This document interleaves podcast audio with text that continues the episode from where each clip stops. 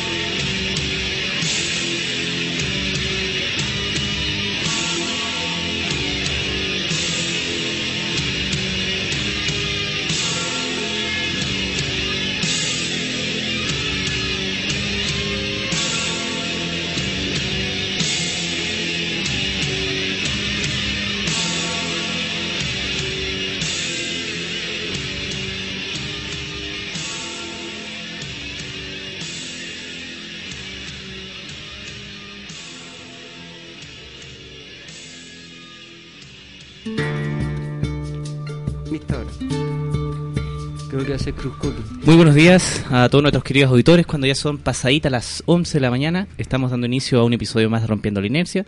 Aquí en Radio Canelo, la CB 1490 en toda la región metropolitana y su señal digital al mundo entero que es radiocanelo.cl.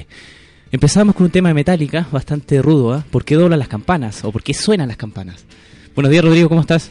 Hola, Juan Manuel, buenos días. Eh, bueno, aquí acompañándote una vez más. Eh, obviamente, muy grato nuevamente estar aquí eh, en los micrófonos de Radio Canela una vez para, para acompañarte aquí, eh, para eh, ser parte una vez más de Rompiendo la Inercia.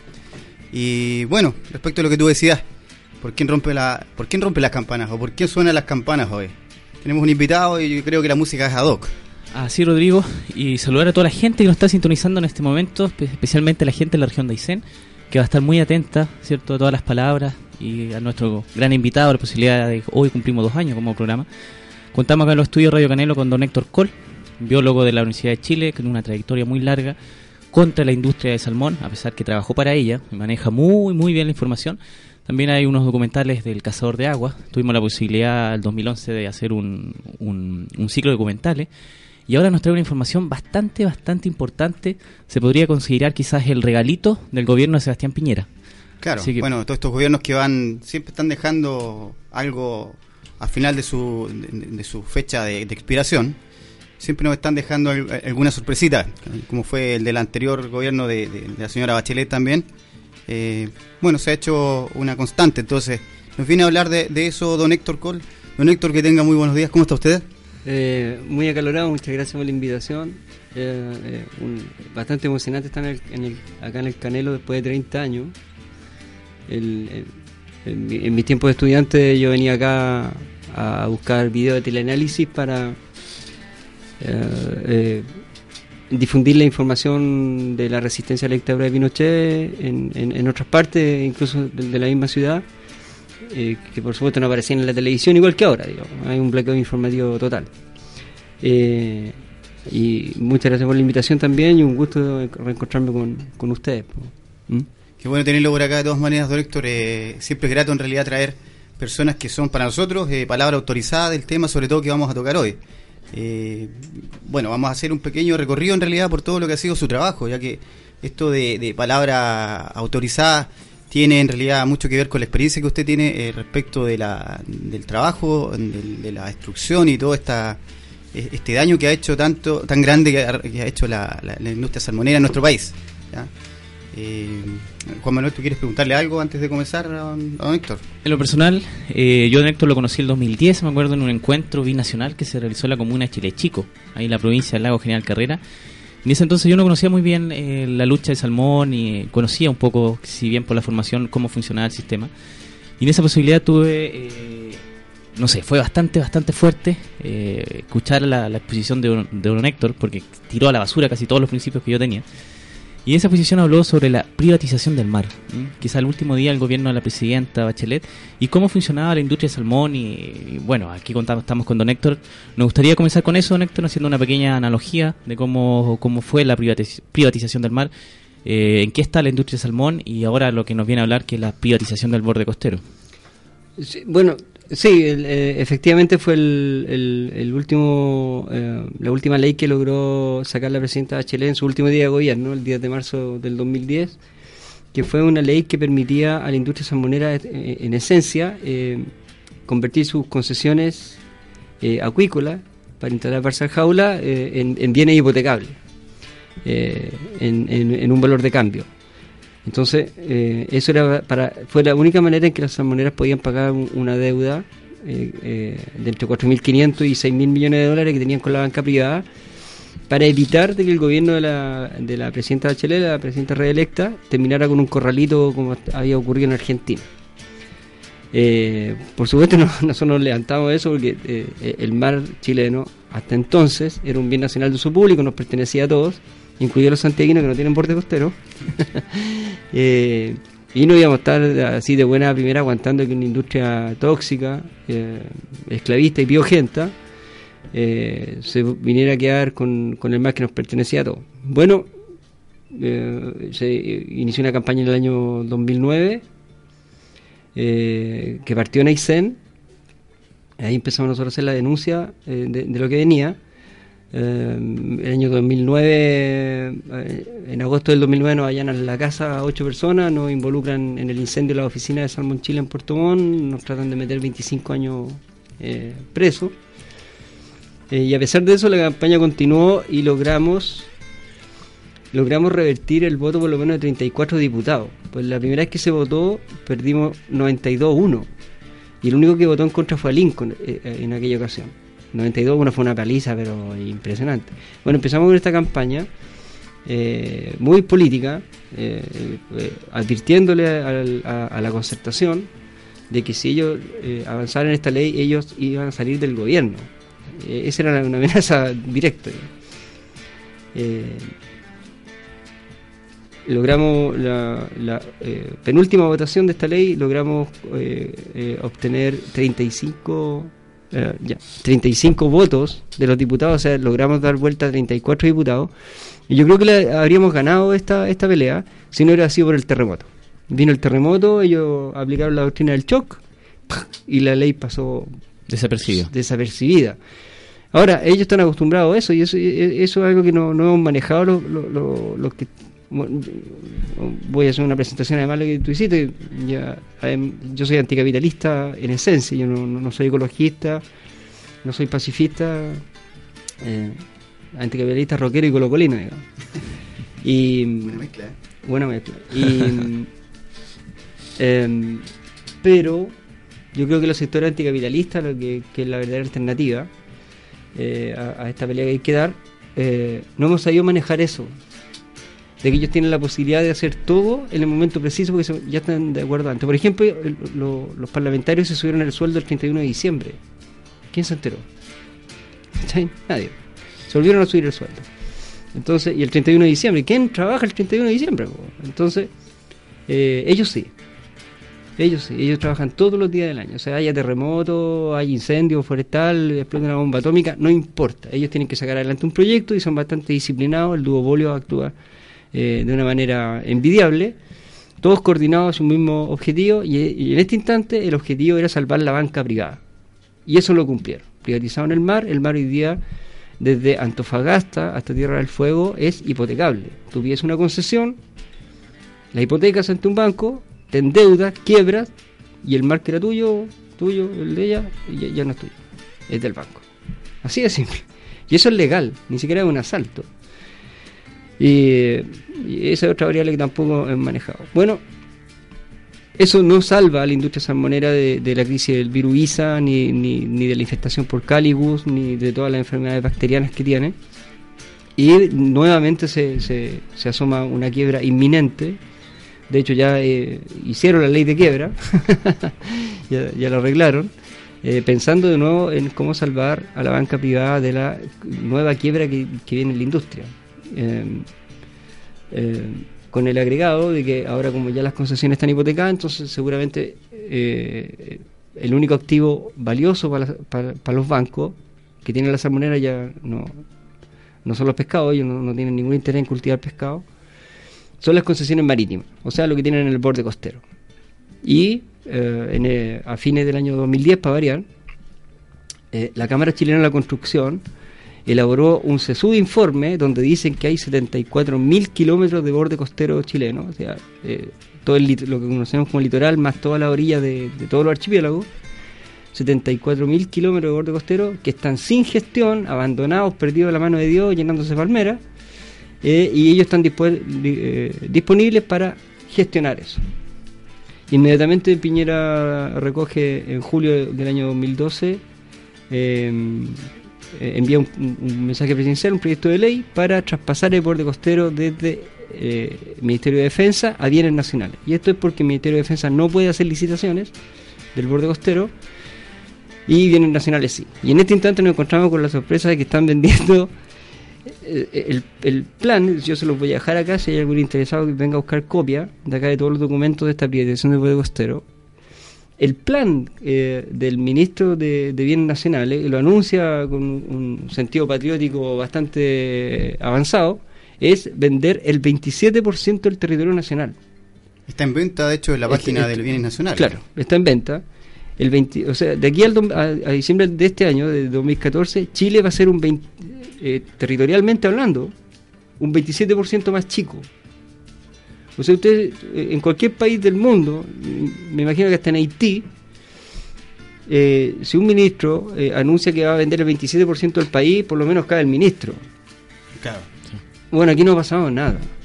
Y más aún, la primera votación ya se hizo el, el 16 de octubre eh, y el, el, el, duopolio, nuevamente la, la concertación más uno, con, eh, con la alianza, eh, votan a favor de, este proyecto y en este instante está aprobado en la Cámara de Diputados, esperando solamente su ingreso a sala en, en, el Senado para, para ser votado definitivamente y de que Chile pierda de manera avanzada. Ustedes pueden, les voy a dejar los links de las páginas de, de bienes nacionales están licitando 400 kilómetros cuadrados de un territorio entre Puerto Patache e Iquique, en, la primera región, eh, a precio desconocido y sin preguntarle a nadie. Mejor postor, obviamente.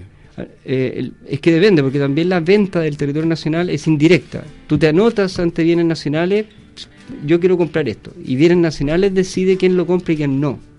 Entonces, esto está más arreglado que un, que un clérigo yo creo que ya está esto está vendido. Es bastante arbitrario ese tema, por decir algo. Sí, eh, lo que pasa es que es legal. Si ese es el punto. Ellos manejan la legalidad y les, le, resulta bastante sencillo. Tú tenés eh, 4 millones de personas que votan, a las que convences con un bono de 20 lucas un mes y, al otro mes 40 lucas. O sea, 4 millones de personas por 60 lucas y tenías asegurado el control político. Porque el modelo no, no es eh, no se basa en la mayoría o las minorías. El modelo se basa en los que votan o no. La mayoría de los que votan, votan por un, por un lado.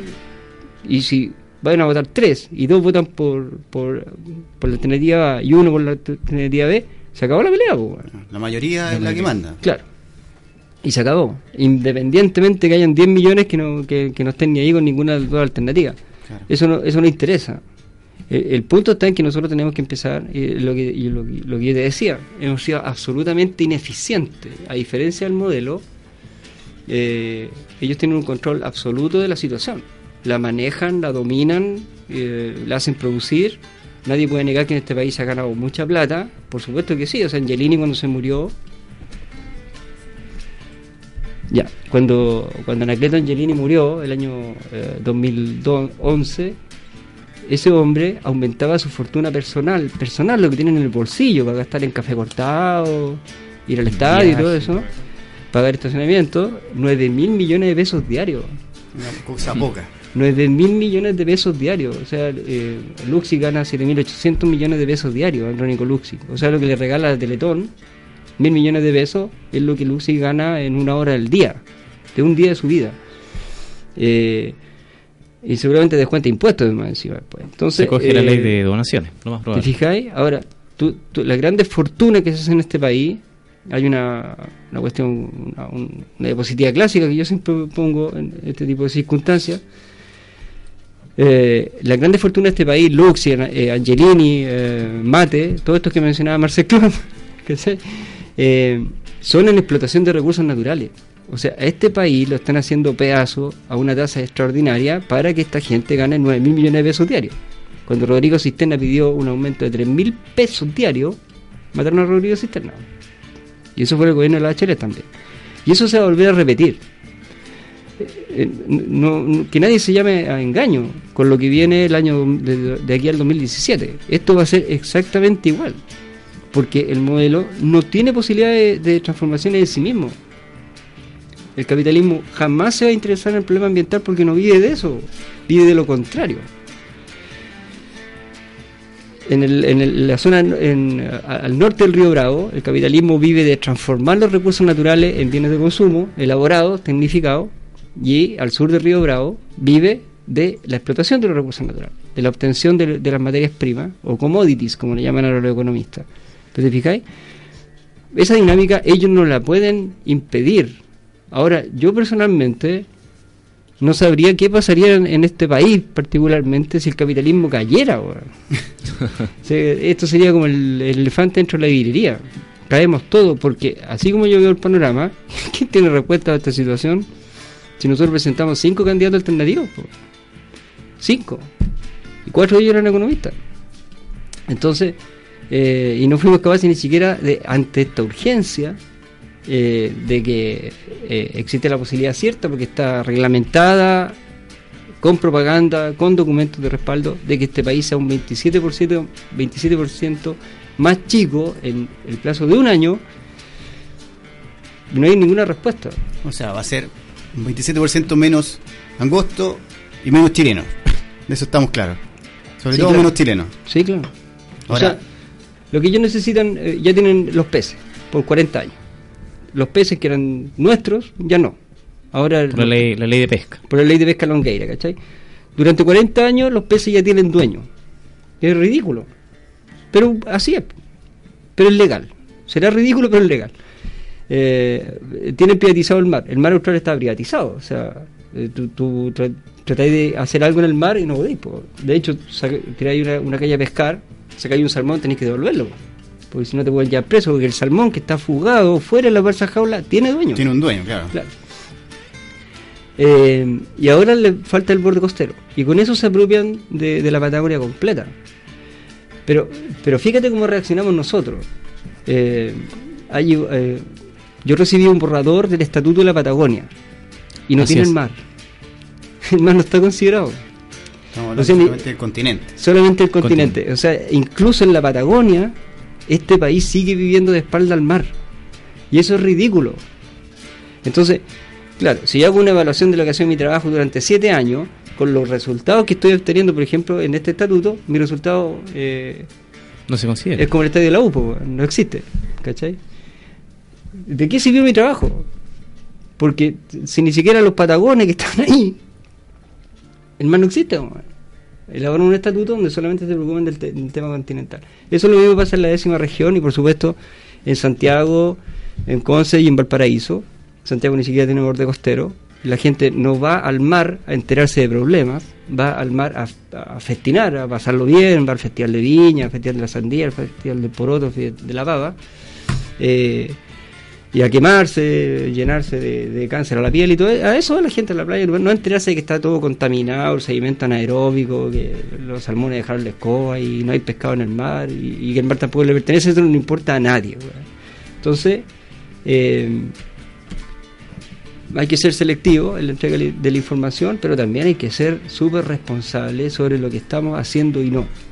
Nosotros tuvimos una oportunidad de oro, tuvimos una oportunidad de oro despegaron los movimientos sociales entre el año 2006 con los pingüinos y, pasando por supuesto lo que fue Patagonia sin represa eh, y etcétera y llegamos a un momento a un, a un, pic de movilización donde todos quieren educación gratuita todos quieren eh, mejorar el medio ambiente todos están preocupados de la ballena y todos preocupados del huemul y al final, ¿con qué terminamos? Con Iván Fuente por la democracia cristiana en el Parlamento, eh, tres dirigentes, y el movimiento estudiantil convertido, digamos, en la escuela de cuadro de la concertación.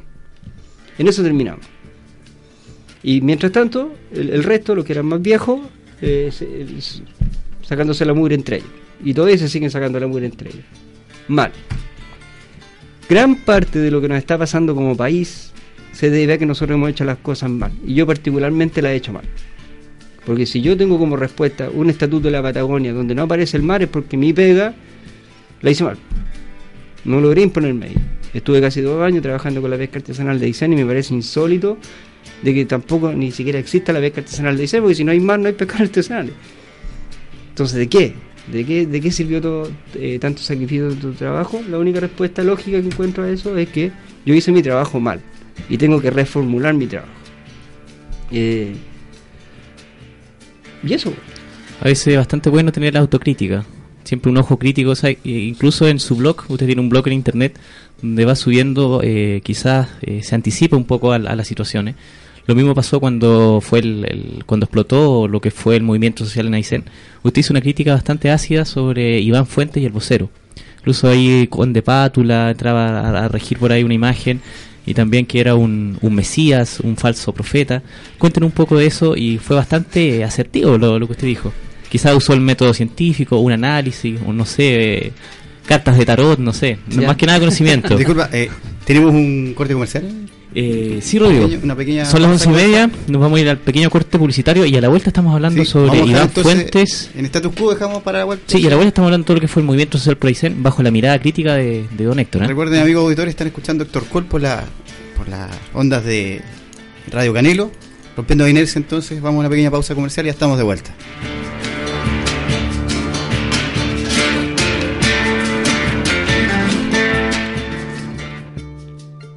Estamos buscando un especialista agrícola. Sí, pues. ¿Dominas algún tipo de suelo? Suelo, subsuelo, húmedo, tropical, semiario, territo yogur, algodón. Mira, soy especialista en porotos, papas, lechuga, costina, hidropónica, alcarola en Natalia. Le hago el palmito, la palta, palta reina, linaza, propóleo, jalea real, tibetano. Deme una semilla y se la planto. Oye, ¿y cultivo de patillas? Patilla, jopo, bigotín, rata, barba candado. Chile necesita especialistas. De los otros ya hay muchos. En Duo UC formamos a los especialistas que el país necesita. Duo UC. Creces tú, crece Chile. Instituto Profesional y Centro de Formación Técnica acreditados. Señores pasajeros, permítame interrumpirle su viaje para ofrecerle una oportunidad única.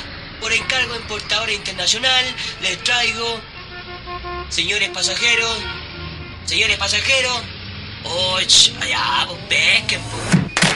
En la micro o en cualquier parte, todos están disfrutando del telón, televisión y radio en tu bolsillo. La aplicación chilena más exitosa está de vuelta con su versión 2.0. Descárgala gratis para tu smartphone en App Store y Google Play o visítanos en www.eltelon.com. A las 18 horas de hoy día domingo nos encontramos para disfrutar de los grandes éxitos de la música popular de nuestro país, de una época inolvidable. A las 6 de la tarde, aquí en Radio Canelo. Aquí nos encontramos. En Radio Canelo CB 149M y www.radiocanelo.cl presentamos Agenda Ciudadana. Todos los domingos desde las 16.30 horas, un espacio de conversación con interesantes invitados, empleos, cultura y mucho más. La invitación está extendida. Los esperamos.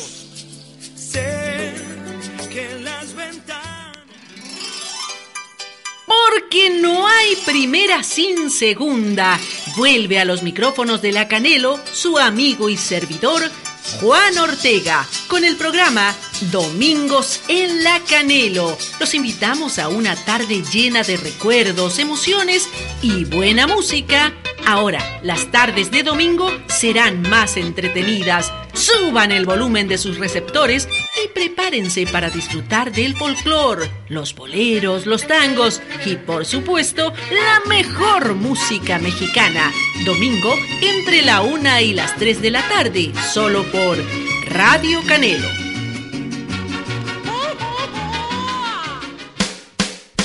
Canelo te propone al mediodía encontrarnos en Pinta, tú la llevas, el programa que será especialmente dedicado a los reyes de la casa. No lo olvides, este domingo al mediodía, Pinta, tú la llevas. Te esperamos, amiguito. Aprovecha este verano. Haz todo lo que postergaste. Este es el momento. Enero te espera para vivir tu mejor tiempo. Vamos a disfrutar de un verano hermoso que se nos brinda a todo sol.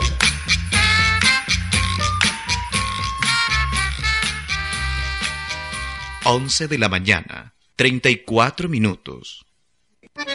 Ya estamos de regreso. Siga disfrutando de su programa Rompiendo la Inercia en Radio Canelo.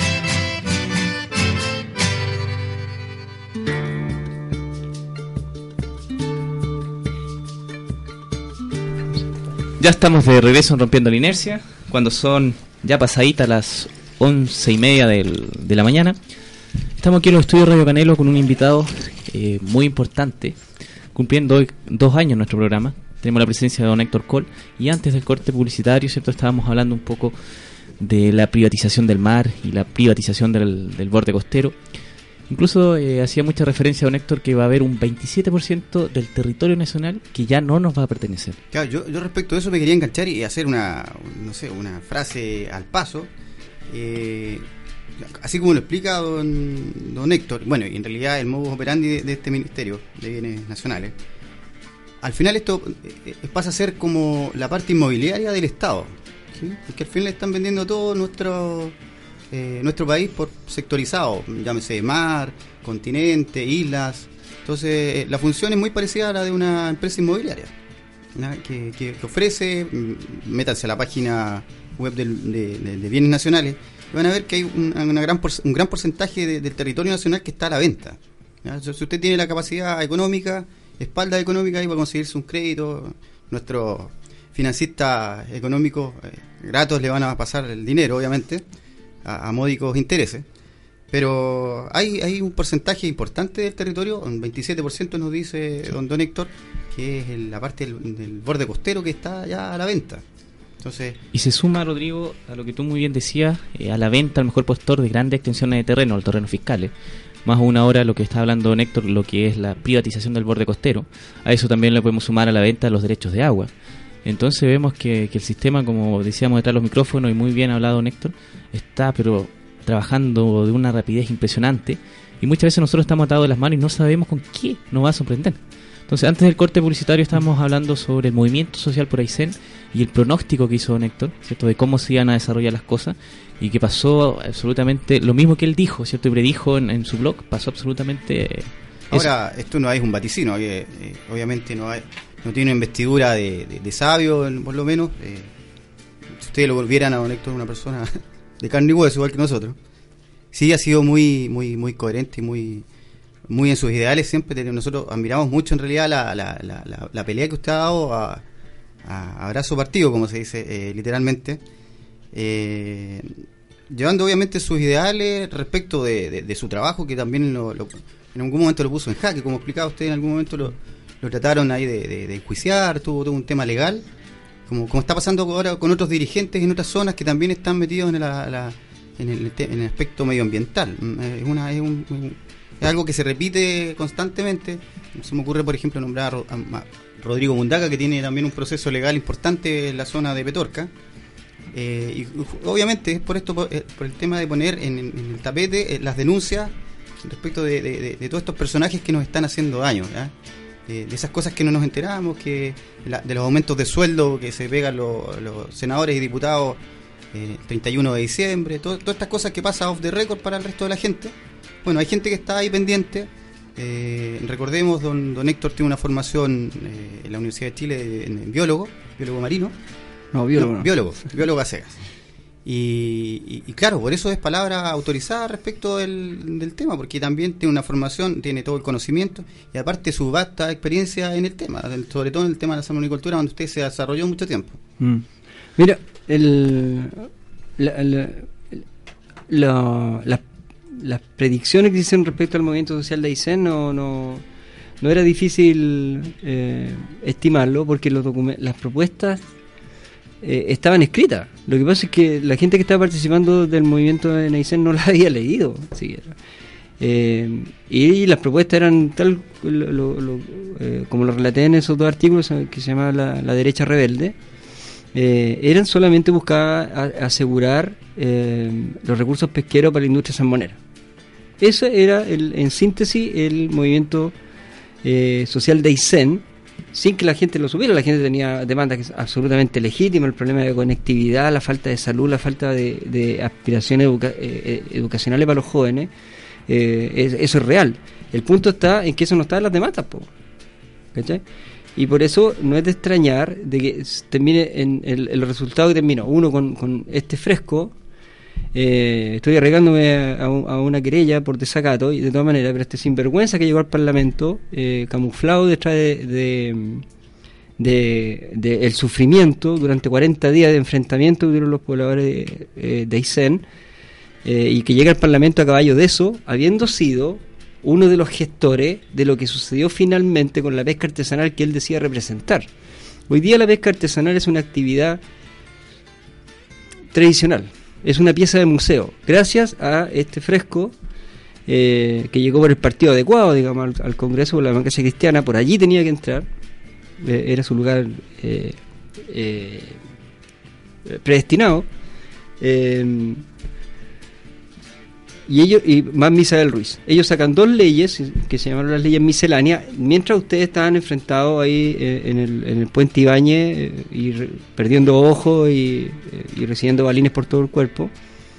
Ellos sacan dos leyes que le permiten a la pesca artesanal transferir el 100% de sus cuotas, de las cuotas que- de pesca que se le entregan a la pesca artesanal, al sector industrial. Es decir, la pesca artesanal no, no, no necesita, no necesita ya más salir a pescar. Le basta vender los documentos al sector industrial y la, la pesca industrial pesca por ello. ¿Cuál es el destino de esa pesca? Alimentar salmones. Así de simple. Y eso estaba escrito en, la- en las demandas que presentaba la Mesa Social de Licencia. Eso era increíble. Por eso yo llamaba todos los días al Honorino Angulo, a, Juan Carlos Navidad, y le decía, oye, ¿qué están haciendo ustedes ahí? Sálganse una vez por todas, porque lo que están aprobando son la desaparición de la pesca artesanal. ¿Cómo la pesca artesanal va a estar participando dentro de un movimiento que aspira a la desaparición de la pesca artesanal? En ninguna parte de las demandas, eso se pusieron después a la cola, aparecían los problemas educacionales. Ahora, ¿qué se resolvió de eso? Lo único que ganó la gente, uno, que desaparezca la pesca artesanal, y dos, un metro cúbico de leña. Si eso es lo dramático, o sea, pelearon durante 40 días por 25 mil pesos, que es lo que vale un metro cúbico de leña en Aysén. Los otros 3 metros cúbicos de leña ni siquiera se los entregaron. Y eso es increíble. Y eso no puede ser. Y a pesar de eso, Iván Fuente llega al Congreso. ¿Te fijáis? Ahora, eso mismo se replica en la décima región. En la décima región, si quieren toman apunte, porque esto sí que fue dramático. Está quedando Antes que- grabado, ¿ah? Todo- Todo esto está quedando grabado. Claro, antes, antes que naciera eh, la región de los ríos, nosotros teníamos como senadores a Alamant, eh, eh, Frei Ruiz Tagle, ah, ¿quién era el otro personaje? Camilo Escalona y, Carlos Kuchel, que es el único de, la zona. Esos eran nuestros cuatro senadores. Bueno, se fue eh, Carlos Kuchel, perdió las elecciones, se fue a Alamant, nos presentó, ya había hecho su negocio, eh, Frey también ha hecho su negocio y ahí está Celco Valdivia, ese era el negocio. Y, eh, Escalona no lo quería nadie. Se fueron los tres. ¿Y a quién llegó? La Ena Bombaer, Moreira y uno de los alcaldes más corruptos que tiene Chile, que es Quintero. Un recambio. ¿Cachai? O sea, no aprendimos nada en ocho años. En realidad, pasó de mano a mano, ¿no? No, no aprendimos nada. Y, y los sectores alternativos de la décima región ni siquiera presentaron un candidato a senador. O sea, si había alguien interesado en votar por alguien más, no había nadie más. No había más alternativa. La única alternativa tuya era abstenerte. Yo decía, pero, ¿cómo- pero ¿cómo vamos a llegar a esto? Bueno, llegamos a esto. Y llegamos a esta situación. Nosotros tenemos, en nuestra región, tenemos a Iván Moreira de senador. po. Y en Valdivia tienen a la Ena Bombal. Con circo y todo. Ella puso un circo para hacer campaña. ¿Cachai? O sea, ella no camufla de qué se trata el asunto. Esto es un circo. Bueno, le puso un circo. Y eso fue, po. ¿Y qué hicimos nosotros mientras tanto? Ni siquiera participamos. Ni siquiera participamos. O sea, por eso te digo, gran parte de lo que hemos hecho nosotros son por las lecturas equivocadas. Ahora yo tengo un- un- una, una ventaja. Yo estudié ciencia y aplico el método científico en todo, incluso para pololear. Siempre me equivoco en esa parte. Pero en, en el resto, desgraciadamente, yo preveo puras desgracias. Y eso no tiene ningún brillo. Esto, esto es como sexto sentido. ¿Sería un Se exceso de muertos. sentido crítico? Claro, pero a mí me parece insólito de que si está en la página de Bienes Nacionales desde el año 2010, eh, eh, si, ya, se ha denunciado, si está en el Congreso, eh, se ha votado, eh, se ha modificado, etcétera, etcétera, etcétera, la gente todavía no sepa que le van a vender un 27% del país. po. O sea, ¿en, qué están lo- lo- los medios alternativos de comunicación? ¿En qué están las revistas que saca la OCL o el FEL? ¿Cachai? ¿En qué están las sectas que están en Valparaíso, ahí la, la, Casa Tiao y todo eso? ¿En qué, hacen? Además de estar invitando a carrete con el chico Trujillo. Eso tenéis que superarlo. Y el que no se pone en función del interés nacional, del bien común, está de más. po. Yo no tengo por qué unirme con alguien que está, por ejemplo, si yo encuentro que lo que tenéis que eh, hacer es tomarte el poder político y la única herramienta que es son las elecciones, entonces tengo que participar en las elecciones y no voy a estar juntando con, alguien que aspira a la abstención, que hace campaña por la abstención. ¿Qué sentido tiene? Ahora, eso por, por- un lado. Y lo, lo- yo no hago nada más que eso. Aplicar lo que decía Lenin. Son los hechos, los porfiados hechos. O como dice la Hillary Clinton, the facts. Only the facts. ¿Cachai? Just the fact. Eh, solo los hechos. Y los hechos indican eso. Indican dos cosas. De que todo lo que hicimos entre los años 90 y el año 2010, esos 20 años, lo hicimos mal. Y nosotros debemos pagar las culpas. Nosotros somos responsables de ese desastre que se ha causado en Chile porque hicimos las cosas mal. O sea, ¿qué explicación tiene que exista un Fidel Espinosa adentro de un Congreso? ¿Qué explicación que exista un Tarut adentro del Congreso? ¿Cómo es posible que Moreira sea senador? O, o Eduardo Frei Ruiz Tagle haya sido senador. O que esté esta niña, la Marcela Sabat, la Lili Pérez. Hay una peor, una que andaba a caballo, no, no sé cómo que hija de Cristi. La María. ¿Qué han aportado? Yo te voy a contar lo que hace Fidel Espinosa. Lleva ocho años de diputado. Va a completar 12 ahora. La único que ha presentado en el Congreso como moción propia, moción parlamentaria, su iniciativa legal ha sido declarar feriado un día que jugara la selección chilena. Y durante, do- claro, durante 12 años a ese tipo nos ha costado 5 mil millones de pesos. Eso le hemos pagado para que presente una moción parlamentaria para declarar feriado un día que jugaba la selección de, de San Pauli. Ese es ridículo. ¿Por qué tenemos que seguir gobernados así? Solamente porque hay compañeros que están eh, eh, con sobredosis y siguen aspirando que hay, que hay que seguir aumentando los costos sociales. Hay otros compañeros que se quedaron pegados en el muro de Berlín y otros compañeros, incluso antes que eso, en el frente ruso, ¿cachai? Para los que el tema ambiental ni siquiera existe, ni siquiera existe. Y este es un tema de los hippies eh, y, y de las feministas, güey, de los animalistas, los que andan preocupados, los huemules, ¿cachai? No. Fíjate bien, yo, yo he sido súper eh, pesado con los cabros secundarios, en- allá en, en, en las pocas veces que me han invitado en, en, Puerto Montt, pues los cabros siguen reclamando por educación gratuita. Yo digo, ¿de acuerdo? Educación gratuita. Pero el día en que consigan la educación gratuita, ¿qué, edad tenés tú? 25. 25, ¿y tú? No tengo más, tengo 36. 20 cuando yo tenía tu edad, 25 años, yo vivía en dictadura. Venía aquí al Canelo de nuevo a buscar videos de teleanálisis. ¿ya? Pero yo viviendo en esas circunstancias terribles que es vivir en dictadura, esto no fue como sale en la película El No, no es lo que dice Gabriel Salazar tampoco, esto fue mucho peor. Pero en ese tiempo, los pescados eran míos, el borde costero era mío, yo tenía bosque nativo para ir a investigar o a visitar, tenía aire limpio que respirar, el agua era mía, me pertenecía, el cobre era mío. Nada de eso ustedes tienen garantizado ahora. Nada. Entonces no me digan que este país está mejor que lo que estaba en dictadura. Está peor que lo que estaba en dictadura. Y si seguimos peleando ensimismados respecto a educación gratuita para todos, salud gratuita para todos, eso, sin tomar en cuenta de que nos están vendiendo el territorio, entonces lo único que van a poder hacer los estudiantes, por ejemplo, de la región de los lagos, es estudiar gratis. Pero no, van a tener un pescado que comer, ni una gota de agua que beber, ni una molécula de aire puro que, respirar. Lo único que van a poder hacer es estudiar gratis. Eso es una victoria a lo pirro. Aquí lo que tienen que tomar, fíjate, y esto, esto es un tema súper antiguo, que el único que le ha tratado de dar respuesta a esta situación que él mismo crea es el capitalismo. El capitalismo lleva 45 años tratando de tener la máquina de destrucción que él mismo montó. Los sectores alternativos ni eso, ni siquiera lo consideran. O sea, el tema ambiental es un tema para adornar el ayornamiento para cualquier congreso o seminario o algo así. ¿cachai? Mal llamado también el capitalismo verde. ¿El, ¿Cómo? Capitalismo verde. Que es como. El capitalismo verde, claro, ¿cachai?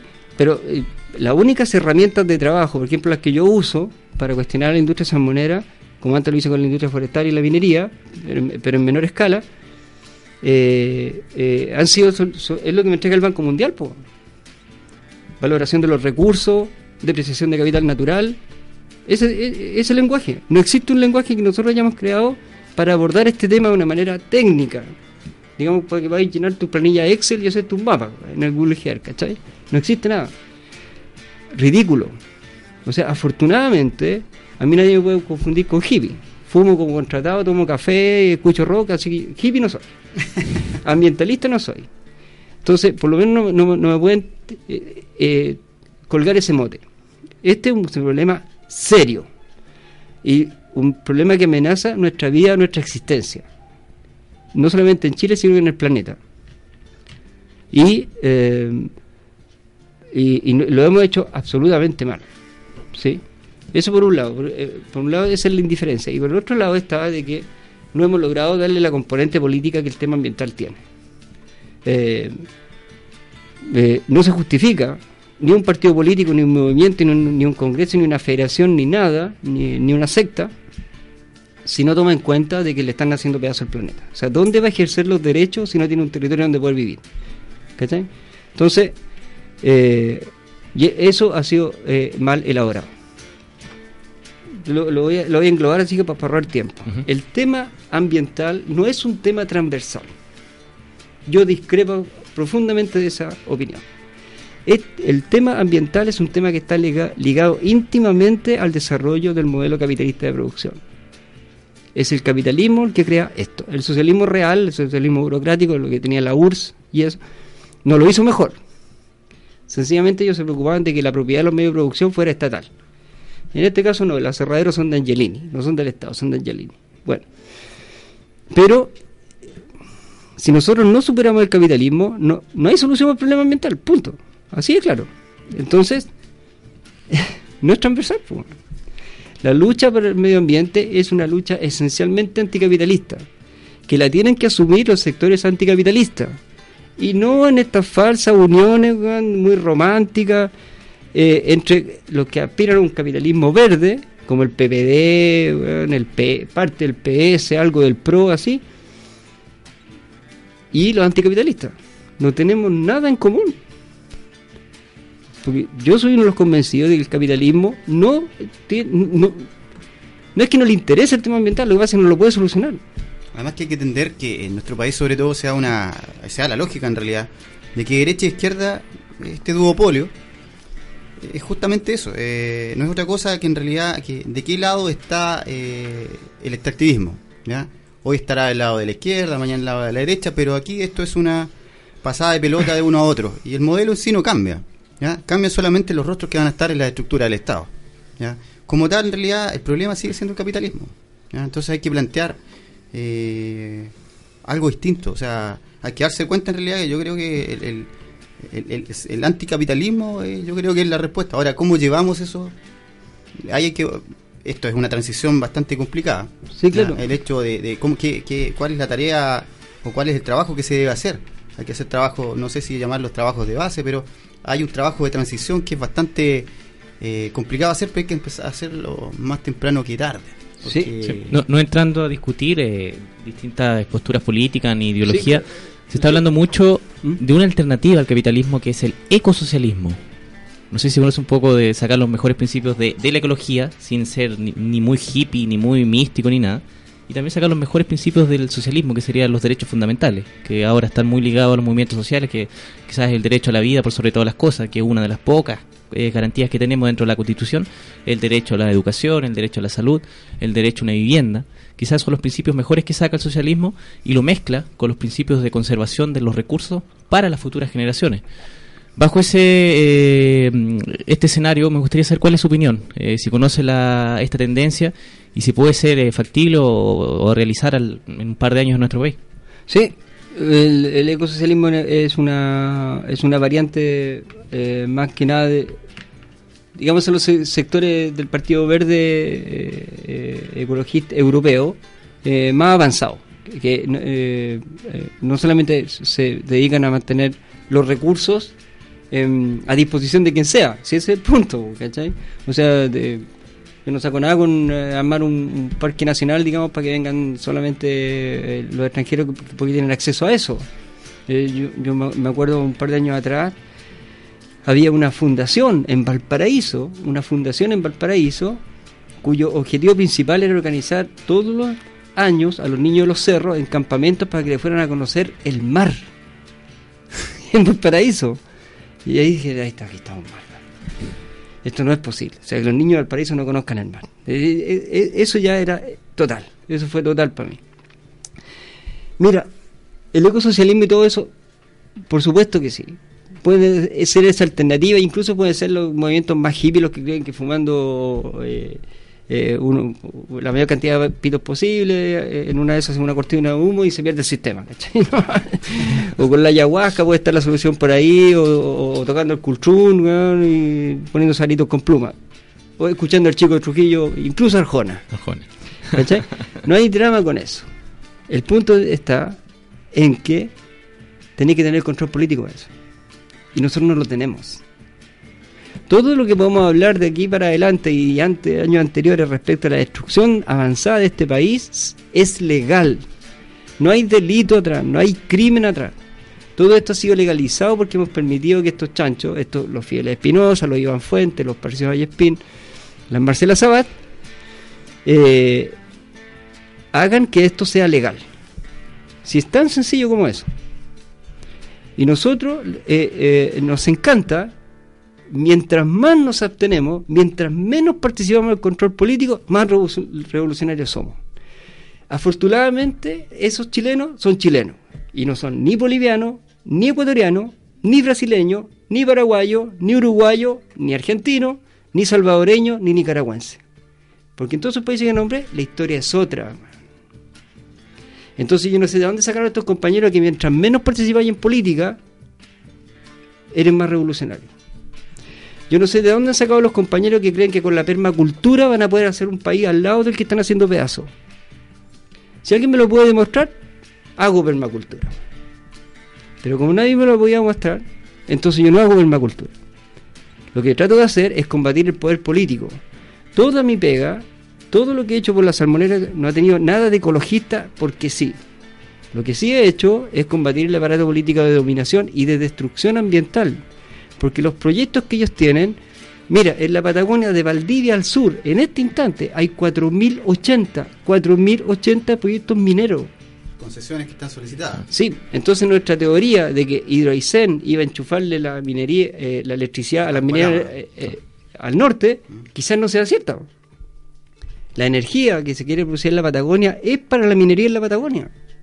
Pero ahí sería autosustentable, como se dice. Bueno, es una ironía en realidad. Lo que pasa es que los ductos no los podéis tirar para el lado argentino. Los ductos tenéis que tirarlos al mar chileno. Y en el caso de la décima región, tú veis que hay una piscina. Es una piscina, un mar interior. Claro. Un ducto y sacar el cuento. Un uno solo. Y Río Pueblo tiene 86 pertenencias mineras, eh, donde, donde quiere hacer la, la central de Río Pueblo. Eh, hay 86 pertenencias mineras alrededor de Río Pueblo ya. Entonces, sí, seguramente la, mm, la, central que quieren hacer ahí, las centrales de paso, son para generar energía para esa minería. ¿Te fijáis? Entonces, nosotros tenemos que avanzar en lo otro. No, no somos capaces de- de abordar cada uno de los desastres ambientales que genera el modelo. No podemos, no somos tantos. Lo que tenemos que hacer entonces es la distancia más corta entre dos puntos sigue siendo la línea recta y la línea recta es tomar el control político. Yo no, eh, me parece súper raro que hayan partidos políticos que llaman a la abstención. O sea, renuncian a priori a tomar el poder político. Entonces, ¿para qué tenéis un partido político? No, no, no, no, no lo explico.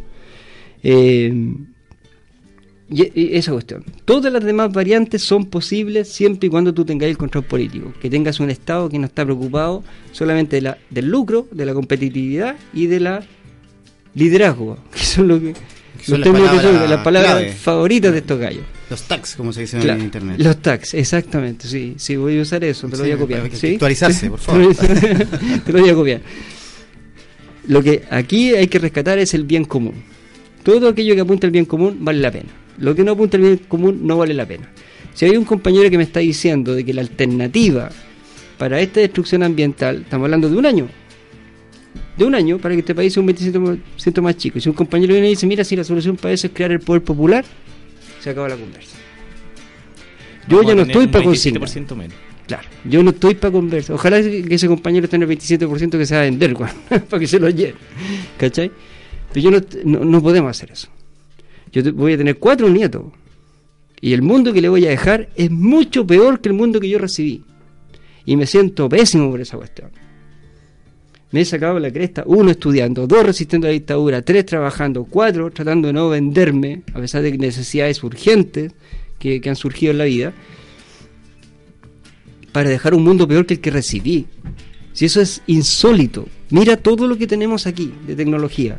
Y todo esto, comparado con la destrucción ambiental, no ha servido de nada. Bueno, ahora hay que dar vuelta a la tortilla. Y no hay tiempo para eso. Aquí lo que hay que hacer es descartar a aquellos que no están dispuestos a entender de que no podemos seguir aspirando a, ser la Cuba del Granma del año 59. ¿Cachai? Porque aquí con 25 viejos arriba de una lancha, efectivamente no vaya a cambiar la historia. Aquí lo que necesitáis hacer es organizar políticamente y con aspiraciones políticas de llegar al poder político, de tener el poder político. Mira, ya tenemos la razón. Nosotros tenemos la razón. Nosotros no tenemos nada que demostrar. Es lo que decía el cazador de agua en, en el documental. Pero ellos ¿cachai? tienen los jueces. O sea, ellos tienen los jueces, ¿cachai? Pero nosotros tenemos la razón. Tenemos la mitad de la pega hecha. El capitalismo no es capaz de solucionar el problema ambiental. No hay nada que demostrar. Lo demostró solito. Para donde tú vas, tienes la escoba. De acuerdo, ya tenemos la razón. Bueno, ahora conquistemos el poder político. Buen punto, buen punto. La verdad que, bueno, hay un trabajo arduo que darle, que tampoco tenemos mucho tiempo. ¿eh? Todos los que estamos un poco al costado en realidad de este camino político que se vive hoy, eh, vemos que esta cosa eh, pasa a, avanza a pasos agigantados. Y la verdad que el tiempo es poco. La verdad que ponerse a, a conversar sobre el tema, a filosofar y hacer una analogía de todo el problema es a veces tiempo perdido cuando usted eh, bien lo dice, ya tenemos la razón. Entonces sobre eso ya no hay mucho más que pensar, hay que un poco actuar, hay que ser un poco más reactivo. Y hablando un poco del tiempo, Rodrigo, ¿te parece ir a la pausa eh, publicitaria? Me parece. Y ya estamos de vuelta rompiendo Vamos la inercia. Estamos hablando, con, Héctor. estamos hablando con don Héctor Cole, tema importantísimo de cómo funciona el sistema, ¿cierto? ¿Cuáles serían las alternativas? Y quizás la- el camino a seguir. Eh, vamos a la pausa publicitaria y ya estamos de vuelta en Rompiendo la Inercia. ¿Tienes manejo de software? Software, hardware, Modern Warfare, Photoshop, PowerPoint, Excel, Corel, Twitter, Winamp, Modem, Ah. Keyboard. Soy especialista en redes, redes sociales, modelado 3D, 4D, 5D, Maya, Teca, Inca, seguimiento satelital, periféricos rurales, netbooks, notebooks.com.pdf. Pss, Que si me manejo, me repaseo los PCs. Oye, ¿y soporte Mac, que es lo que buscamos? ¿Cómo no? Mac Combo, Mac Nugget, Mac Papa. Chile necesita especialistas. De los otros ya hay muchos. En Duoc UC formamos a los especialistas que el país necesita. Duoc UC. Creces tú, crece Chile. Instituto Profesional y Centro de Formación Técnica Cumplimos dos años de vida al servicio de la verdadera información. Somos la voz de San Bernardo. Noticias de la comuna, reportajes, opinión. La voz de San Bernardo, un periódico independiente de distribución gratuita. Pida su ejemplar ahora. Publique con nosotros.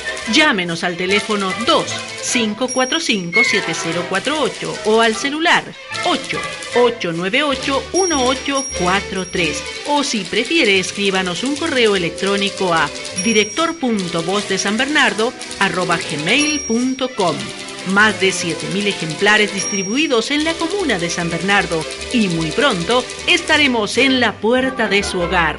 Y ahora, todos los meses, disfrute del suplemento Fábula Cultural. Somos la voz de la gente de San Bernardo.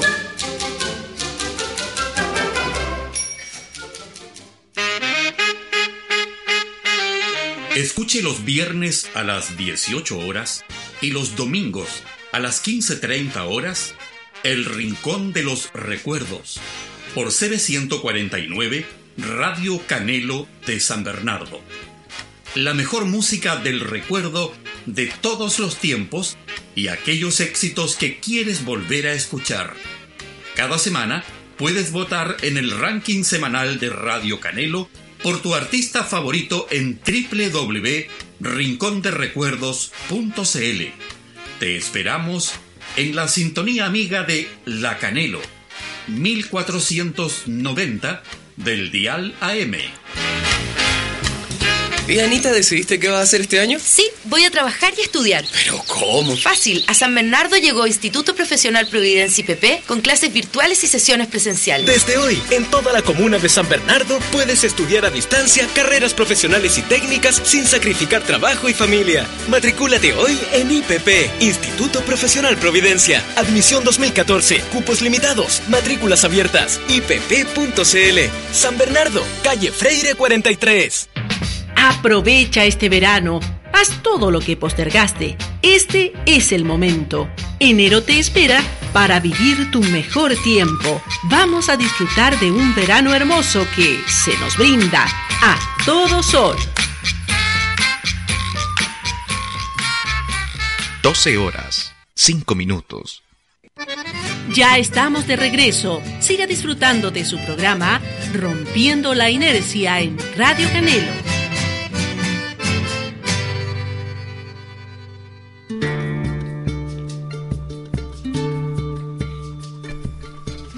Ya estamos de regreso en Rompiendo la Inercia, un programa especial. Tenemos la posibilidad de, alargarnos media hora, gracias al director Marcelo Mayea. Y agradecer a toda la gente que nos está sintonizando, que nos está enviando saludos desde Aysén. Anita Velázquez nos está sintonizando. Saludo muy cordial a ella. Recordar nuestro número de teléfono, de teléfono que es el 8414-135, desde regiones anteponiendo el 02 más 2.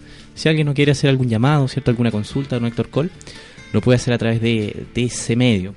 También nos puede escribir las redes sociales, en Facebook, estamos como rompiendo la inercia, y si nos, se quiere extender, mandar, nos puede mandar algún correo, que en nuestra casilla que es rompiendo la inercia. Tenemos mucho material de difusión, don Héctor nos dejó un material buenísimo, disponible a toda la ciudadanía, ¿cierto? Que quiera eh, aprender un poco más de este tema y, ¿por qué no, tomar cartas en el asunto? Lo puede hacer a través de los medios que ya acabo de mencionar. Siguiendo con la conversación, don Héctor, estábamos hablando un poco, ¿cierto?, de cómo funcionaba el sistema y quedaron varios temas pendientes. ¿ah? Me gustaría seguir con el hilo de la conversación. Sí, mira, le- lo que estábamos comentando en el, en, el, en, el, en el descanso, en el intermedio. Mira, el, el, el caso este de la privatiz- privatización del borde costero y la venta al 27% eh, del territorio nacional es emblemático respecto a cómo opera el, el- el- el modelo y lo bueno que son estos viejos. Sí, sí, ese es el punto. Sí, hay que reconocer, claro, se- los puentes los ponen al revés, no saben contar los pobres, ni los ricos, y, etcétera, ni los cesantes. No saben contar de todos los chilenos, no saben nada. O sea, han hecho varias cosas mal. Pero cuando ellos tienen que hacerse cargo de eh, asegurar los negocios del futuro, son excelentes. Mira, la ley del borde costero. En el año 2010, la Cámara Chilena de Construcción saca este documento donde dice, mira, este el 74 por, eh, 74 mil kilómetros de borde costero que están votados, nadie lo usa, nosotros queremos gestionar. Eso fue a mediados del 2010. En julio del 2012, Piñera manda eh, eh, la ley de eh, traspaso del borde costero desde el Ministerio de Defensa a bienes nacionales porque el Ministerio de Defensa no, no puede vender propiedad, el bienes nacionales sí. Ojo ahí, yo quería hacer un parangón ahí, un- un- sí, sin querer, que se olvide en realidad de la idea, pero es importante, el, el- el Ministerio de Defensa defiende, o sea, mantiene la soberanía, eh, que es lo que nos hace justamente el, el bienes nacionales, nacionales entre comillas. Imagínate cómo serán los males. Que- Claro, los males nacionales. Yo, creo que habría que hacer un cambio de nombre que sería un poco más, más fácil de identificarlo. Eh, ahora, ¿por qué sucede este, este- este traspaso de uno a otro? ¿Y, qué, es lo que, es lo que se logra con esto en realidad? Yo creo que... Lo que pasa es que el Ministerio de Defensa tenía capacidad de licitación, podían vender propiedades de las Fuerzas Armadas, pero a raíz del escándalo con Villa Grimaldi se les cortó la mano ahí. Perdieron esa capacidad de licitación. Ya, ya el Ministerio de Defensa no pudo enajenar más propiedades. Villa Grimaldi creo que la vendieron en 110 mil pesos al mismo torturador que la administraba, bueno, algo así fue. Eh, pero se lo basan a bienes nacionales porque ah, viene la segunda pata. La segunda pata fue que el ministro de Bienes Nacionales asume la cartera de vivienda y, urbanismo. urbanismo. Y en este instante tú tenías un biministro. El que te va a vender el terreno y el que te va a hacer la construcción. Son jueces y parte. ¿Cachai? Y además de eso, una, una movida no menor por debajo, que es que en Salmon Chile asume eh, como, como gerente general de Salmon Chile, eh, asume eh, un funcionario del grupo CIFCO. C-I-F-C-O. Y CIFCO es el, es el brazo armado, digamos, eh, del grupo Edwards, del Banco Edwards, el grupo Ergas, de turismo e intereses especiales. ¿Te fijas? ¿Qué hace un tipo experto en turismo e intereses especiales? Es el que te lleva en cabalgata a algún glaciar o, te lleva a las Torres del Paine y eso. ¿Qué hace en la- una productora de salmones? Nada, si no va a producir salmones. Él va a hacerse cargo del negocio del turismo e intereses especiales. Entonces, Tony, ¿te fijas, no? Y esas tres cosas las movieron de manera simultánea. Y eso es lo que hemos pillado. Más no sabemos.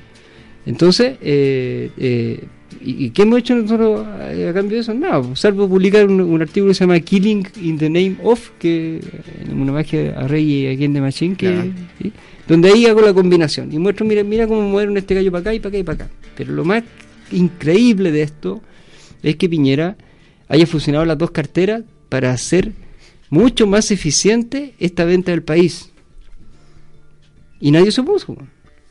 ¿Tú crees que esto no lo sabe Escalona, que no lo sabe Fulvio Rossi, que no lo sabe Andrade? Todos lo saben. Lo que pasa es que están comprometidos en eso, porque la crisis económica que hay en este país está absolutamente camuflada. Así como la salmonicultura es un subprime acuático, una- un ejercicio de especulación financiera absolutamente fracasado, este país, con su éxito, también lo es. La banca chilena fue la banca privada que más dinero perdió en el mundo durante el año 2013. Nadie perdió tanta plata como nosotros. ¿Cuál es el éxito? ¿Dónde está el liderazgo? ¿Dónde está la eficiencia? Y ese, ese detalle a la gente no, no se le pasa desapercibido porque la gente estuvo ayer, por ejemplo, durante 20 minutos en los cinco canales que funcionan en Santiago, seis, cuatro abiertos y dos por cable, viendo cómo llegaba la Copa del Mundo en un avión pintado, decorado eh, de manera especial y lo recibían como si fuera el Papa weón, o, o Mandela, a la Copa del Mundo de fútbol. Y el resto de la nueva teleserie y cuestiones así, o sea, tonteras, estupideces. Todo el día, estupideces. Don Héctor, yo, disculpe que me interrumpa. Quiero, quiero leer un poquito el, el- la- el fundamento de la iniciativa del proyecto que, que fue, esto es de mayo, no, perdón, de, de julio, Julio del 2012, 2012. ¿ya? Como lo presentó el actual presidente Viñera, dice, fundamento de la iniciativa.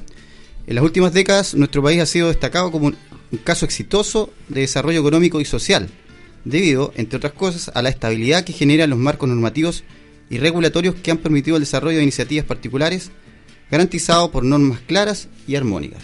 O sea que está diciendo un poco, a grosso modo, que la ley favorece todo este desarrollo económico que no es tal en realidad, que no, no es extensivo a todos los ciudadanos, ya que tenemos claridad total de que este hecho del PIB no es, no es real. O sea, hay un Producto Interno Bruto que no, no se distribuye entre todos los, habitantes del, suelo que estamos pisando. Y, continúa así, dice, en este contexto el borde costero ocupa una posición de vital importancia para el desarrollo del país, ya que en este punto confluyen procesos naturales y diversas actividades económicas y sociales que requieren una regulación, re- perdón, una regulación coherente que permita el desarrollo sustentable de cada una de ellas. La sustentabilidad, producto de lo que usted está explicando, mm, no veo mucho la unión, no, no, no sé dónde se cohesiona esta idea, no, no, la verdad que no, no, no veo, no, no veo dónde. Sustentabilidad. Claro. Dice además, dice, desde un punto de vista jurídico, el concepto de borde costero no ha sido desarrollado por la legislación chilena, sino que solo existen disposiciones dispersas en diferentes textos normativos que hacen alusión al tratamiento de esta unidad geográfica, otorgando facultades y atribuciones a diferentes organismos, lo cual ha impedido una administración ordenada, coherente y territorialmente y razonable. Quiero dejarlo hasta ahí en realidad porque me parece eh, importante destacar. Hay que traducir todo eso. digamos. Claro. Lo que pasa es que cuando ellos hablan de sustentabilidad, algo que no entendió ni Oceana ni Greenpeace cuando apoyaron la ley Longueira, que, que se conversó con ellos eh, con bastante anticipación, eh, la sustentabilidad a la que se refieren estos agentes del, del- del neoliberalismo, el capitalismo neoliberal, es la sustentabilidad del flujo de recursos, del capital financiero. Cuando nosotros hablamos de sustentabilidad hablamos de otra cosa, de que los recursos permanezcan y que se extraigan a, a tasas razonables o que estén de acuerdo con los ciclos de vida de la especie o, o la capacidad de regeneración del Había, sistema. había un concepto que tenían los griegos, me acuerdo que se llama uróbolos. Ya. Que era esta cosa del esfuerzo permanente, que todo se se retroalimentaba, pero se mantenía. ¿ya? Podía Claro. haber una ocupación, un uso de los recursos, llevando el concepto de los griegos en realidad a, a este tema más, más medio o socioambiental, donde todo se ocupaba, pero además se retroalimentaba y continuaba ahí. ¿ah? Entonces, esto no se cumple definitivamente con el concepto de, de sustentabilidad que, que- Para nada. Ellos, habla. ellos hablan de otra cosa. Claro. Cuando, cuando él habla de eh, ordenamiento territorial, de un uso más eficiente de los recursos, el uso más eficiente lo da ¿quién? ¿El capital estatal o el capital privado? ¿Quién lo da? Capital privado, según ellos, ¿cachai? Entonces, se se tiene que entregar a la, a la gestión privada. Eh, él no miente en nada. Lo que pasa es que nosotros cuando escuchamos eso, como le pasó a Oceana, como le pasó a Greenpeace, est- est- estaban escuchando otra cosa. Estaban escuchando otra cosa. Entonces, eh, pero ellos no, no mienten nada. Todo lo que ha pasado en este país es porque es más eficiente. Todo lo que ha pasado acá es porque es más, eh, eh, que genera más liderazgo eh, a los dentro de la región. que claro. hablábamos hace rato. Pero si esta gente nos tiene convencido que los brasileños están haciendo cola en la embajada chilena en Brasil, para ser, porque quieren ser chilenos, pues, y vamos a ser incluso campeones mundiales en la Copa de Fútbol, ¿cachai? Podríamos nacion- nacionalizar algún futbolista. Yo creo que Eh, lo único bueno que dejaría. Esa es otra cuestión que a mí me llama la atención, el avance del fascismo. Aunque este Estado es fascista porque tiene una constitución fascista, que va a permanecer en los próximos cuatro años, no ni sin ilusiones de que van a cambiar esta cuestión. Eh, a mí me, me, me preocupa, por ejemplo, el, el, el- el fascismo indigenista, que ha penetrado pero muy fuerte en la, en la décima región, súper fuerte. Eh, me preocupa también eh, la presencia de nacionalistas con Z eh, en algunos comandos electorales presidenciales. Que estén haciendo penetración en las poblaciones con talleres para los niños, cursos, weón, educación popular y etcétera, así. ¿Cachai? Eso me, eso me preocupa bastante. O sea, no tiene ni un brillo cambiar a un, eh, a un narcotraficante por un fascista, por un nazi, para ser directo, así. Eh, eso es un problema que, que también tiene que ir, ir a la cola. Aquí San Beca tiene experiencia al respecto. San Bernardo tiene experiencia al respecto. Pero eh, aquí nacieron las zonas antifascistas, los SAF, que después se trasladaron a Recoleta, Estación Central, y tuvieron que limpiar esta cuestión, porque si no, esto eh, iban a andar todos pelados. Pero, eh, pero lo que tiene que ver con la cuestión del país es, es bastante sencillo. Aquí pusieron el país en venta. ¿Quién está dispuesto a impedirlo o no? Yo te aseguro, te aseguro que hay compañeros que dicen, no, dejemos que quede la escoba para que aumenten los costos sociales y aumenten las contradicciones. ¿Cachai? O sea, que se agudicen las contradicciones. O sea, que la gente no tenga nada más, que no le quede nada más que arriesgar su vida peleando a Peñas Casas con un tanque, por ejemplo, como lo hacíamos nosotros para los años 80. Bueno, eso no alcanza. Porque cuando, si le llegamos a ganar al, al tanque, seguramente el agua ya se acabó. Seguramente. O sea, los niveles de destrucción ambiental son súper acelerados por la profundización misma del modelo. O sea, eh, en el capitalismo, si tú no creces, desapareces. Por lo tanto, la mina que sacaba 2 millones de toneladas, hoy día tiene que sacar 3. Porque si no, le bajan las acciones y, se acabó la empresa. Pero quiero ser bien claro, eh, para terminar, porque me imagino que estoy cerca la hora. Yo creo que aquí tenemos que descartar a los que nos sirven. Aquí hay que trabajar con los precisos. Esta pelea, tal cual lo dice el cazador de agua también, esta pelea no es para cualquiera. Esto es para los que están preparados. Y el que no sabe, aprende. Y el que sabe, entonces enseña. Pero aquí no cualquiera. No cualquiera. Esta cuestión es para algunos no. Desgraciadamente. Ojalá fuéramos muchos. Porque la pega es bastante abundante. Pero no podemos estar más encima perdiendo el tiempo en, en convencer a los compañeros de lo que hay que hacer cuando las evidencias están a la vista. Cuando, mira, en eso voy a ser religioso. Nos hemos encontrado dentro de la izquierda alternativa, la izquierda más ultra, la izquierda más revolucionaria, como quieran llamarse, con compañeros que hacen carne lo que decía Jesucristo. Que no hay peor ciego el que no quiere ver. Entonces, mientras te siguen haciendo tirar el país, hay compañeros que siguen entretenidos, pensando en el último discurso de Fidel o de Nicolás Maduro. ¿Cachai? Cuando nosotros no tenemos nada que envidiarles a ellos. Porque nosotros ni siquiera somos eso, no tenemos ninguna posibilidad de llegar a ese estado de crisis social. Cuando nosotros nos están vendiendo el 27% del país y están haciendo pedazos todo lo que, el resto de lo que queda. Muchas pegas por delante. Pero ahí tienen que entrar ya, aquí que hay que eh, operar no solamente con, criterios revolucionarios y, y subjetivos, aquí hay que operar con criterios objetivos.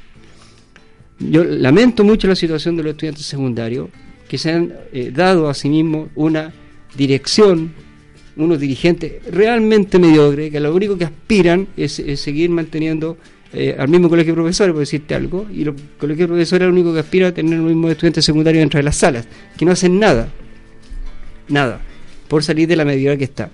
Pero aquí, por ejemplo, yo quiero decirle a los cabros que estudian, nosotros no necesitamos cabros de nota 4, nosotros necesitamos cabros de nota 7, no necesitamos cabros buenos para lectura, necesitamos abogados, no necesitamos cabros buenos para matemáticas, necesitamos ingenieros. Eso necesitamos. Las federaciones no se hacen cargo de eso. Las federaciones no discuten la ética dentro de las universidades. O sea, ustedes no crean de que los ingenieros forestales que trabajan en Pangelini son neozelandeses ni australianos, son chilenos, son del campo Antumapo de la Universidad de Chile. De ahí los sacan. Los, en las salmoneras no trabajan ingenieros pesqueros ni biólogos marinos noruegos. Son ingenieros pesqueros y biólogos marinos chilenos. Los que trabajan en la minería no son eh, australianos ni canadienses, son chilenos. ¿En qué están haciendo las federaciones para evitar de que los chilenos vivan de hacer pedazos su propio país? ¿Dónde están esos discursos éticos? Ninguna formación integral. Las federaciones de lo único que están preocupadas es de salir en CNN, de preparar el próximo carnaval. ¿Quién hace el carro alegórico más lindo?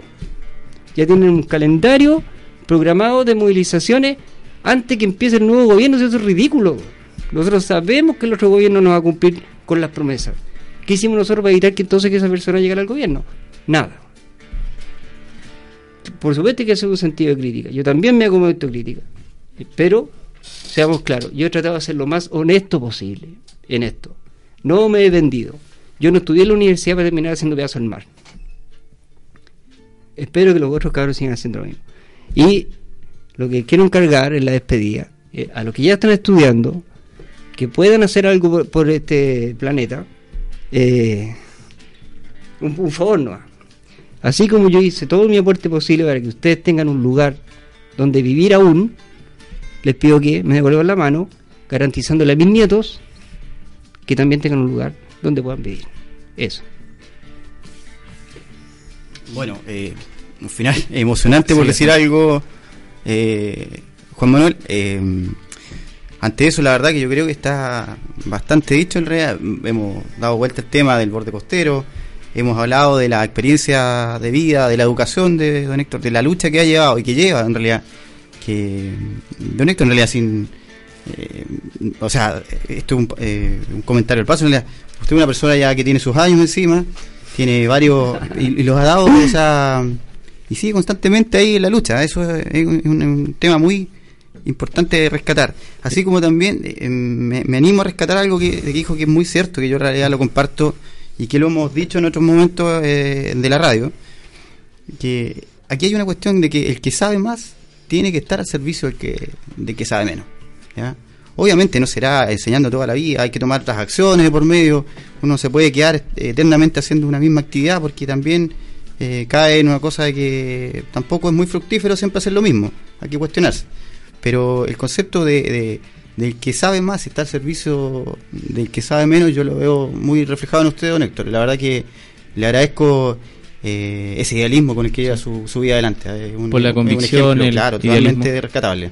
Yo cuando conocí a don Héctor, me acuerdo de la primera frase que, que él dice, fue en Chile Chico, fue el 2010, dice, yo siempre me meto en las peleas que puedo ganar. Eso lo aprendí cuando tuve 10 años y, y, me puse a pelear en el colegio y un gigante me, me pegó, me, sacó literalmente la, la, cresta, la mugre. Y me dijo, yo estoy en esta pelea porque yo creo que es posible ganarla. Entonces bastante fuerte, bastante emotiva las últimas palabras, Héctor. Ya nos van quedando solamente 5 minutos. Agradecer ¿ah? por su tiempo, su disponibilidad de estar acá compartiendo su mensaje. Y este mensaje más que nada a las futuras generaciones, ¿cierto? A las futuras generaciones y quizá ahí colgándome un poco, eh, tratar de dejar esta tierra mejor de como la encontramos. Un principio eh, Baden Powell, eh, fundador de los Scouts sí. también. Deja este mundo mejor de como lo encontraste. Creo que esa es la, la frase al, al, para el cierre, ¿eh, Rodrigo. Sí, la verdad que sí, sí, la verdad que un buen, una buena consigna en realidad como para terminar el programa. Yo también quiero agradecerle la disposición, don, don Héctor. Sabemos que viene desde muy lejos, se dio un tiempo para venir a, a visitarnos, a comentar eh, en el programa Rompiendo la Inercia es muy importante de, de escuchar eh, su información. Le agradecemos además la que nos dejó. Vamos a ponerla a disposición ahí de la mayor cantidad de gente posible, ya que es un, un material eh, muy bien elaborado, tiene mucha, mucha sustancia, entonces eh, es muy válido para compartir. Le agradecemos una vez más la, la información que nos trae y bueno, el tiempo que nos ha dedicado. Y lo, que sí, está lo último, invitado para un eh, próximo ¿Alguna programa. actividad que se esté realizando por sus tierras, por sus pagos? ¿Algo que le gustaría pasar el, el anuncio? Sí, le- le- le- les voy a mandar la- los links de, de la actividad que estamos haciendo. Conformamos un grupo que se llama Grupo Salvemos la Tierra. otro, eh, dentro de eso está la coordinadora. Vamos a insistir con el dúo. Nosotros allá en, en- la décima región eh, logramos armar el quinto polio. Desde el PRO hasta Igualdad. eh, eh, nos juntamos para coordinar la reunión y duran cinco minutos, como les comentaba a ustedes la que estamos todos de acuerdo. Así de grave es la situación y tenemos claro lo que hay que hacer también. El problema es que nos falta gente porque tenemos demasiado boicot, no del modelo, sino que los compañeros que siguen aspirando como el poder popular, como la panacea y el nuevo Mesías.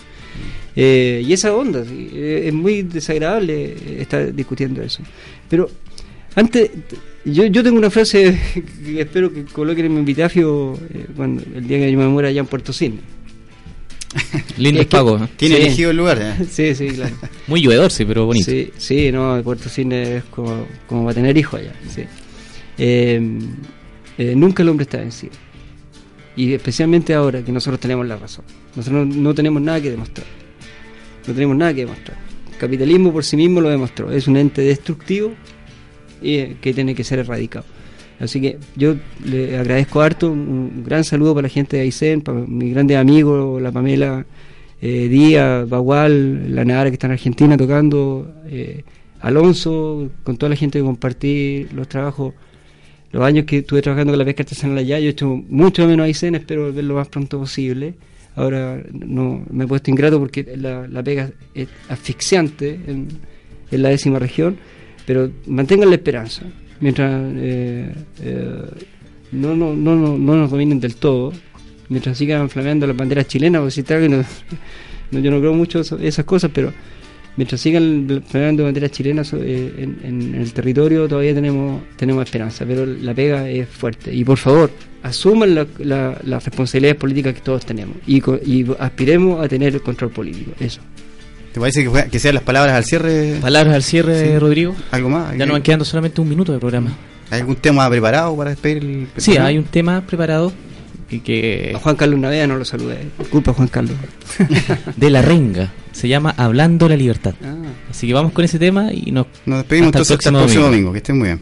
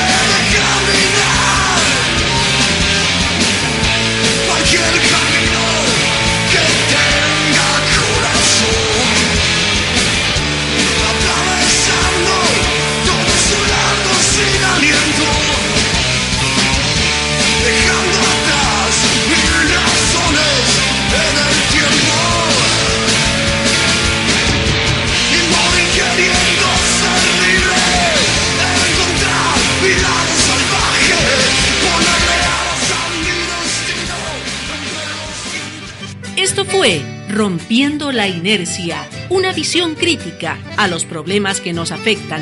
Les esperamos el próximo domingo a las 11 de la mañana aquí en Radio Canelo 149 AM.